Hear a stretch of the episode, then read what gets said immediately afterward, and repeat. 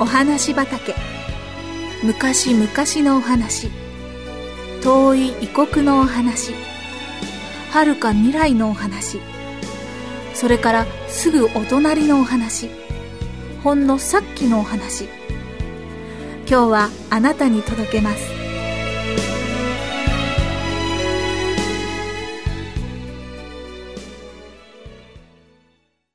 森の道連れ。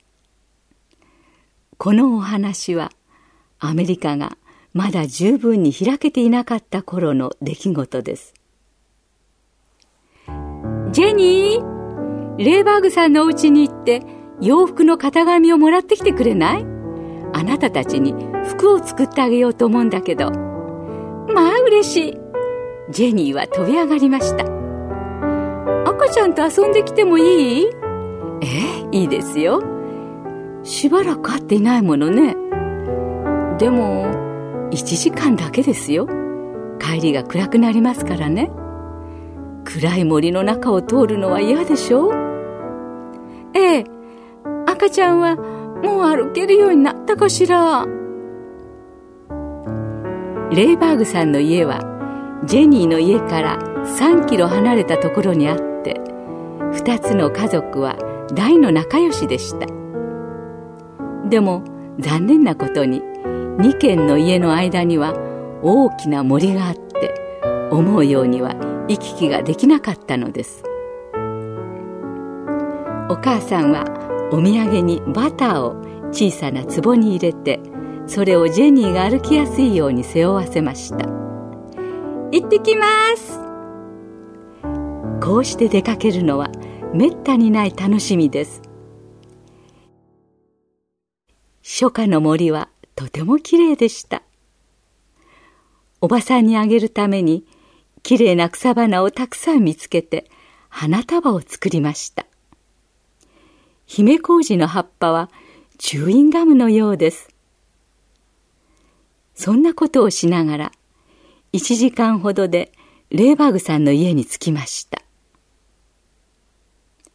赤ちゃんはジェニーを見てちっちゃな手をピシャピシャ叩いて喜び、おばさんが作った人形を差し出しました。ジェニー、よく来てくれたわね。こんにちは、おばさん。これ、お母さんからバターです。それにこれは、私からの花束。まあ、綺麗だこと。どうもありがとう。そうそう。お豆を大急ぎで取ってくるから、エステルを見ててくれる？ジェニーは赤ちゃんの世話を任されて大喜びしました。はい。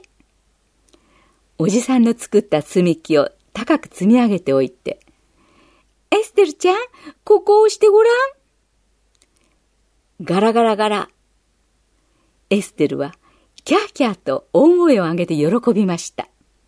それからよちよち歩きを始めたばかりだったので、赤ちゃんの手を取って部屋の中を歩きました。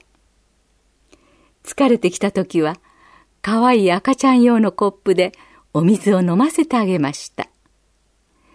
二人でたくさん遊んでいると、赤ちゃんは眠りそうになったので、ジェニーは赤ちゃんを抱いて座り、静かに揺り動かしました。眠れよ、眠れよ、眠れ、眠れ、眠れよ。やがて赤ちゃんはスースースーと静かな寝息を立て始めました。それを見て用心しながらそっとベッドに下ろしました。柱時計をちらっと見るともう家に帰る時間です。でも、レーバーグおばさんはどこにいるのでしょう？外に走り出て、辺りを見回しました。おや？誰かが呼ぶ声がします。声のする方へ走ってきました。大変おばさんが足首を捻挫して歩けないでいます。ああ、来てくれてよかったわ。一歩も歩けないの。屋根裏部屋に杖があるから取ってきてくれない？杖があれば家まで歩けると思うの。ジェニーは大急ぎで杖を取りに戻りました。屋根裏部屋は薄暗くてなかなか見つかりません。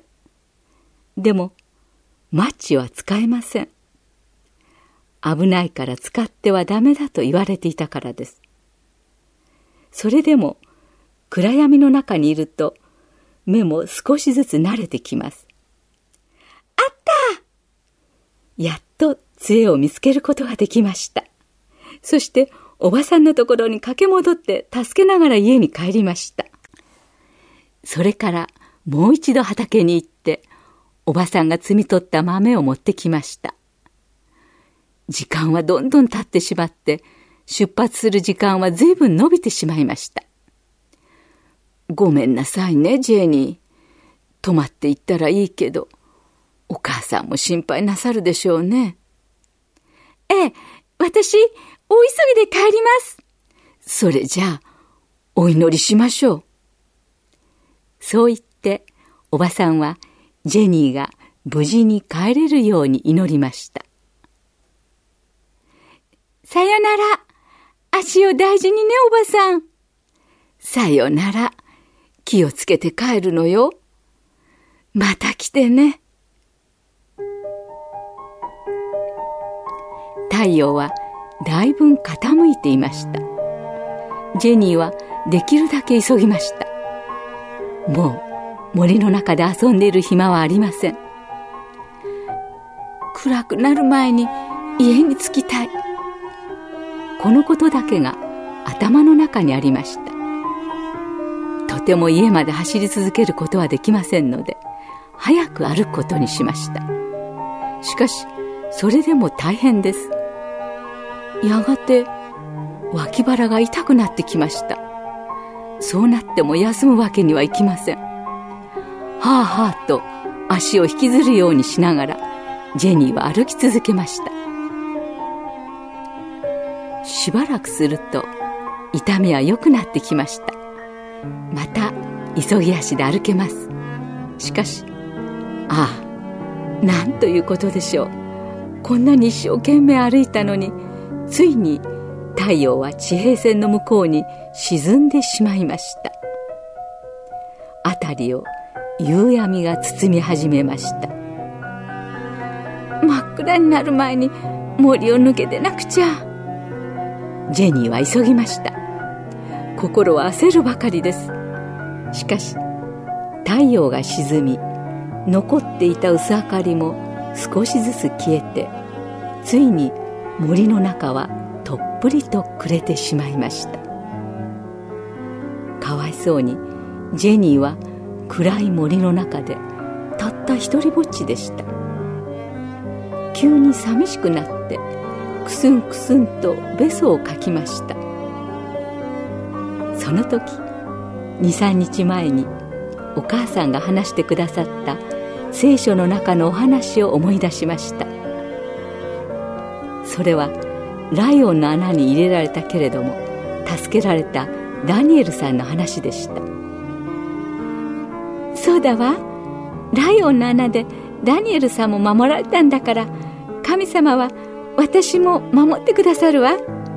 それに、これまでこの森には怖い獣が出たことがないわ。そう思うと勇気が湧いてきて、怖がらないで歩けるように神様にお願いしました。